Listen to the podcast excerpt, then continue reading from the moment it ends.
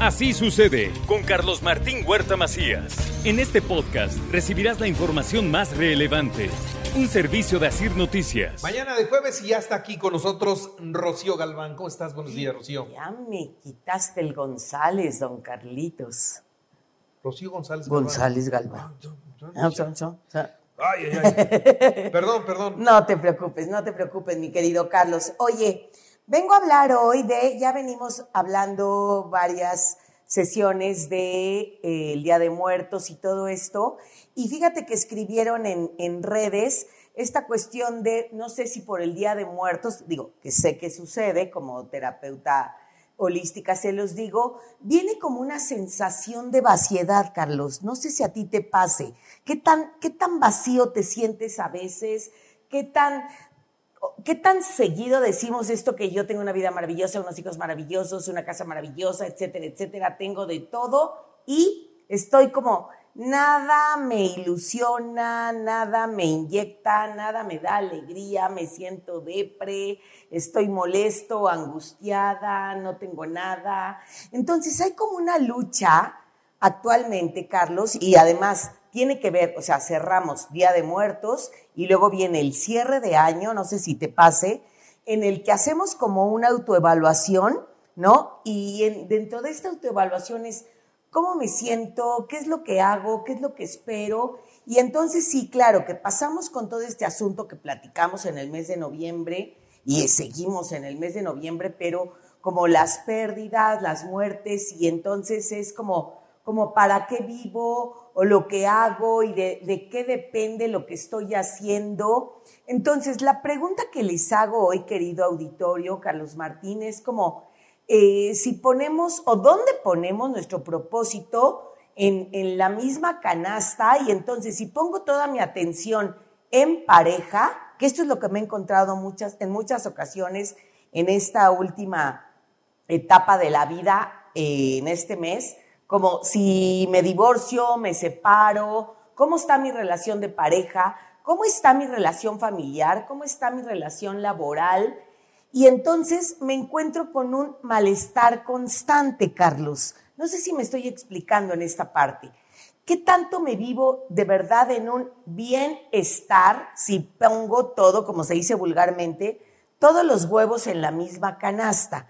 Es decir, si estoy metido totalmente en mi relación con mis hijos y los hijos empiezan a ir de casa, ¿para qué sirvo?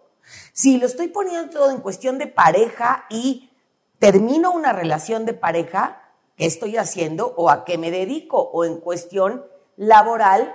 Y entonces me encuentro, Carlos Martín, querido auditorio, con una sensación más que de bienestar, la sensación y, y finalmente o principalmente, la sensación es de vacío, es de incomodidad, en una, en una vida muy rutinaria o frases que me he encontrado en consulta últimamente de ¿qué te digo? Ya a mi edad, ¿qué quieres?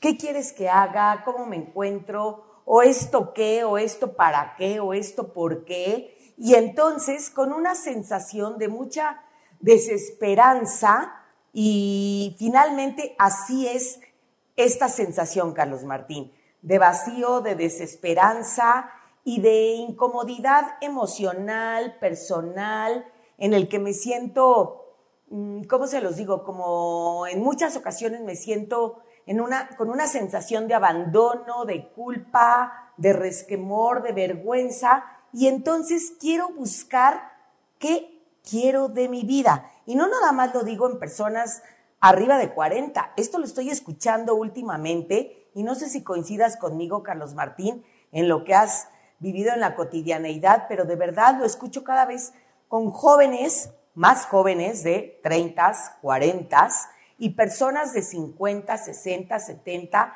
en que, ¿qué estoy viviendo en mi propia vida y qué estoy aportando a los demás? Entonces, traigo en, esta, eh, en este día una reflexión importante de qué tengo que hacer. He hablado aquí y lo comenté en algún momento de tengo que encontrar el sentido de vida y me ha encantado, como siempre, el público de Así sucede, en el que a ver, el sentido de vida y qué hago como en el sentido de vida. Y entonces es como, tengo que dejar de buscar también así como un gran sentido de vida porque no voy a subir el Popocatépetl, pero sí, como tus hijos, ¿no? Subir o, o caminar este maratón, pero a veces como que buscamos o queremos encontrar cosas muy, muy, muy grandes. Entonces, les traigo desde este primer punto de cuál es tu sentido de vida en lo cotidiano o el segundo punto es que tú puedas darte cuenta o nombrar qué es específicamente lo que te pasa a nivel emocional, como qué me pasa en mi miedo, en mi alegría, en mi tristeza, en mi enojo, en mi afecto y darme cuenta verdaderamente qué es lo que estoy viviendo o qué es lo que estoy sintiendo.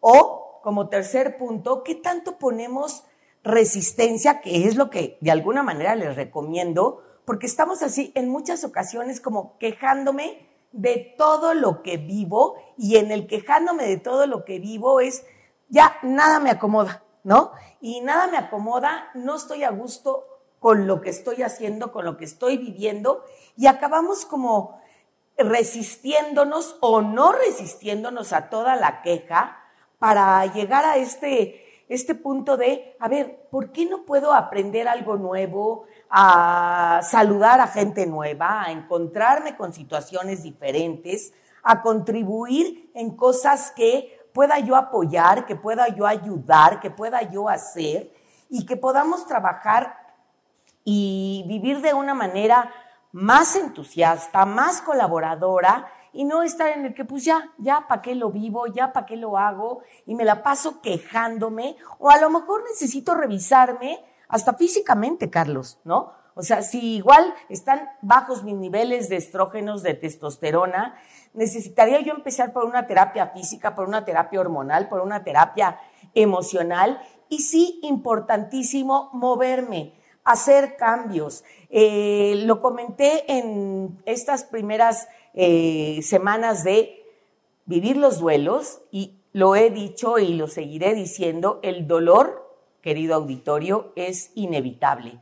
El sufrimiento es opcional. Entonces, ¿qué tanto desde este lugar de la queja, del sentirme vacío, de el encontrar este vacío existencial y es desde estarme quejando, quejando, quejando, ya después de lo que vivimos, después de una pandemia, después de dos años y de reacomodo, sería importantísimo, Carlos Martín, revisar cómo estoy nuevamente físicamente, cómo me siento emocionalmente, cómo me siento socialmente, con quién estoy interactuando, qué estoy haciendo para darme cuenta de qué manera puedo trascender y vivirme emocionalmente al grado de cómo estoy viviendo las cosas de tal manera que puedo hacer lo que quiero día con día, aquí y ahora, y no estarme brincando de pasado, lo que ya dejé de hacer, desde enojos, circunstancias, eventos, o pasar a un futuro en el que no sé qué va a pasar y entonces me encuentro